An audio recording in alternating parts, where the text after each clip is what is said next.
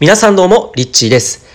はい、ということで、え今日は共同創造に必要なことについてお話をしていきたいと思います。えー、共同創造についてたくさんのスピリチュアルリーダーが今語っていると思うんですけど、皆さんもね、共同創造ってよく最近耳にすると思うんですよ。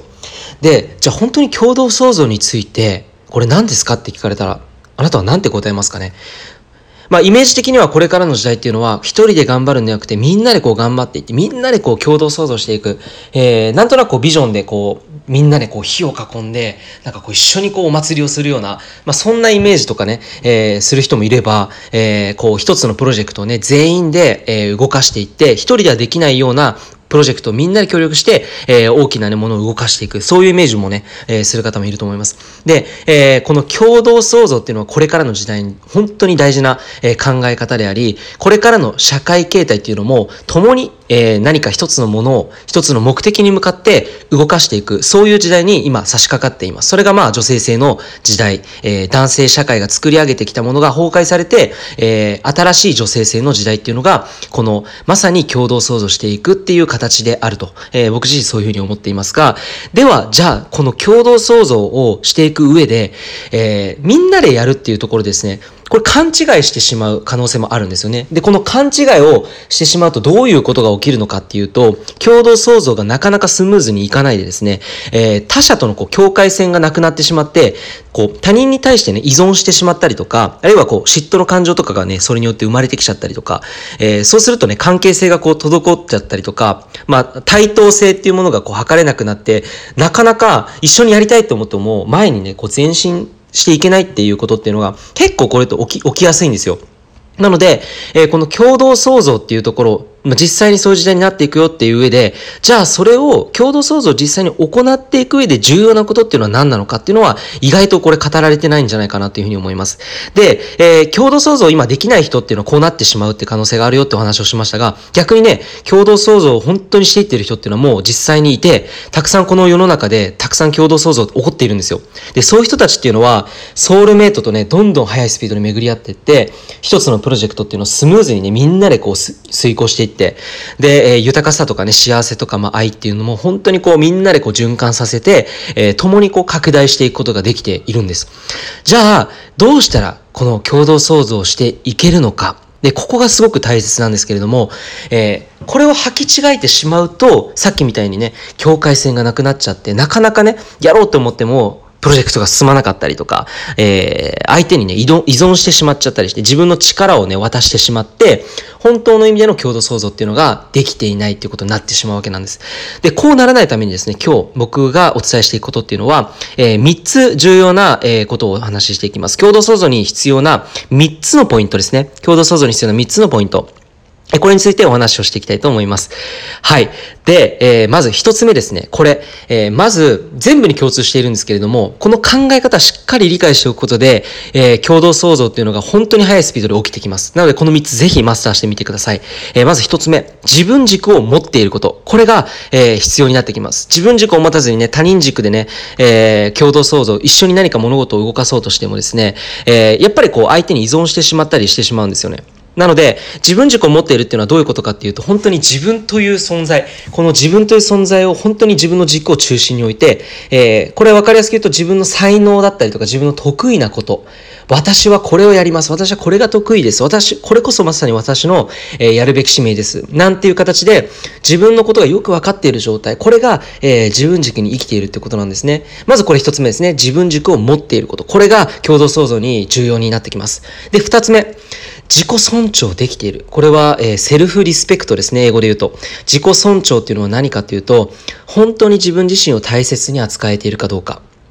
これがですね、自分のことを大切に扱えていない人っていうのは、やっぱりこう、相手のことも大切にできないんです。これどういうことかっていうと、自分のことを大切にできないと、やっぱり自分の存在そのものを否定してしまうんですよ。そうすると、何か揉め事が他者との関係性にあった時に、相手のことをこう責めたりとかしてしまう傾向にあるんですね。そうするとプロジェクトっていうのはスムーズにいかないわけです。なので、自己尊重、本当に自分をこう大切にできていて、セルフケアができていて、自分のね、思いとかに嘘をつかず、自分自身のね、気持ちだったりとか、自分のその感じていることっていうのに、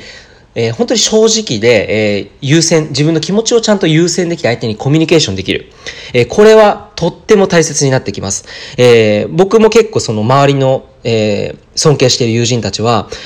彼女とか彼らっていうのは本当に自分のことをしっかりと、えー、大切にしていて、えー、なんかこう、例えば約束をしていても、何かあった時に自分の中で今こういう気持ちで、こういうことを感じているから、えー、例えばね、えー、その日の予定をキャンセルするときも、今こんな感じだからこういうふうにしたいんだけどどうってコミュニケーションしてくれるので、えー、僕自身も全然それでいいよっていう感じで、相手が相手の自己を尊重している時間、するための、えー、そういった選択をみんなで取ることができる。よって、まあ、このグループ全体も本当にそれによって自分自身、僕自身も、あの、自分にとって必要な時間ができて、それで、その中で必要なことができるっていう、まあそういうふうにですね、ちゃんと自分を尊重していることが周りにとっても、え、最高最善になっていることっていうことを信頼している状態。え、これは本当に自己尊重できていないとそれができないんですよね。なので、まあ自分を大切にしていますかっていうことですね。そして三つ目のポイント。これは、神意識で対等性を図れているかどうか。これですね、かなり大切です。えー、これは、まあスピリチュアル的な、えことになってくるんですけれども、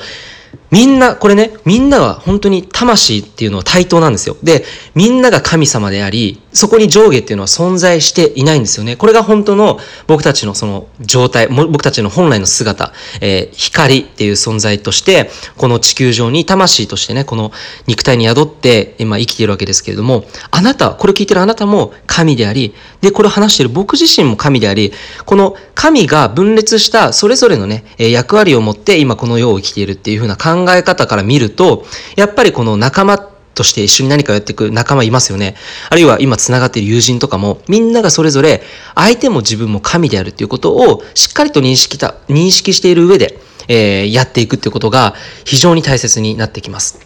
それが相手へのリスペクトにもつながってきますし、相手の使命を応援する、それを協力する、えそして自分自身も自分の魂を、やっぱりこう、使命、役割、えー、必ず生まれてきた目的っていうのは、みんなにあります。それを持って生まれてきているので、やっぱりそれを遂行していくっていう考え方のもと、これはつまり神意識に、えー、生きるっていうことだと思うんですけれども、これを自分にも相手にも見ることによって、えー、最高なパワーが発揮されるんですね。で、これですね、まあ、英語の、海外とかでは結構そのマスターマインドグループとかって言われてたりしていて、一人ではできないことを、このマスターマインド、みんなこのマスターとしての心を持ってグループになることで、えー、本当に最大限のね、ありえない力を発揮できるっていう、そういった考え方があるんですよ。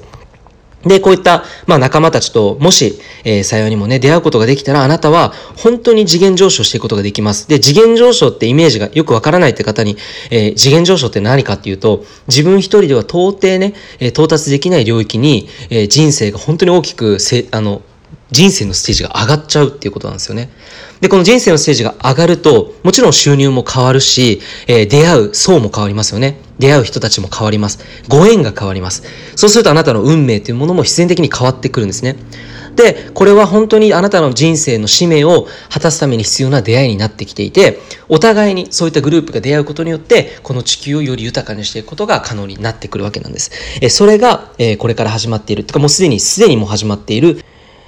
多いんですけれども、その前にやっぱりちゃんと自分の軸を持って、そして自分のことをちゃんと尊重できて、自分というこの神意識、相手に対しても神意識でこうつながるっていうことが、えー、より本当の意味での共同創造っていうものを、えー、していくことができるっていうことなんですね。えー、今日はちょっとこの共同創造についてお話ししてみましたが、いかがでしょうか、えー、ぜひですね、この3つのポイントをもう一回、えー、振り返った時に自分自身は今、えー、この共同創造していきたいのかね、そもそも。そもそも共同創造する世界にシフトしていきたいのか、あるいは個人一人で、えー、頑張っていくっていう、そういった生き方がいいのか、えー、これはそれぞれだと思います。様々自分で選べると思います。で、えー、その上で、じゃあ本当に共同創造していきたいっていうなった時に、えー、自分としてね、ちゃんと自立しているか。これ自立っていう言葉は、今、今日ここで話した3つ、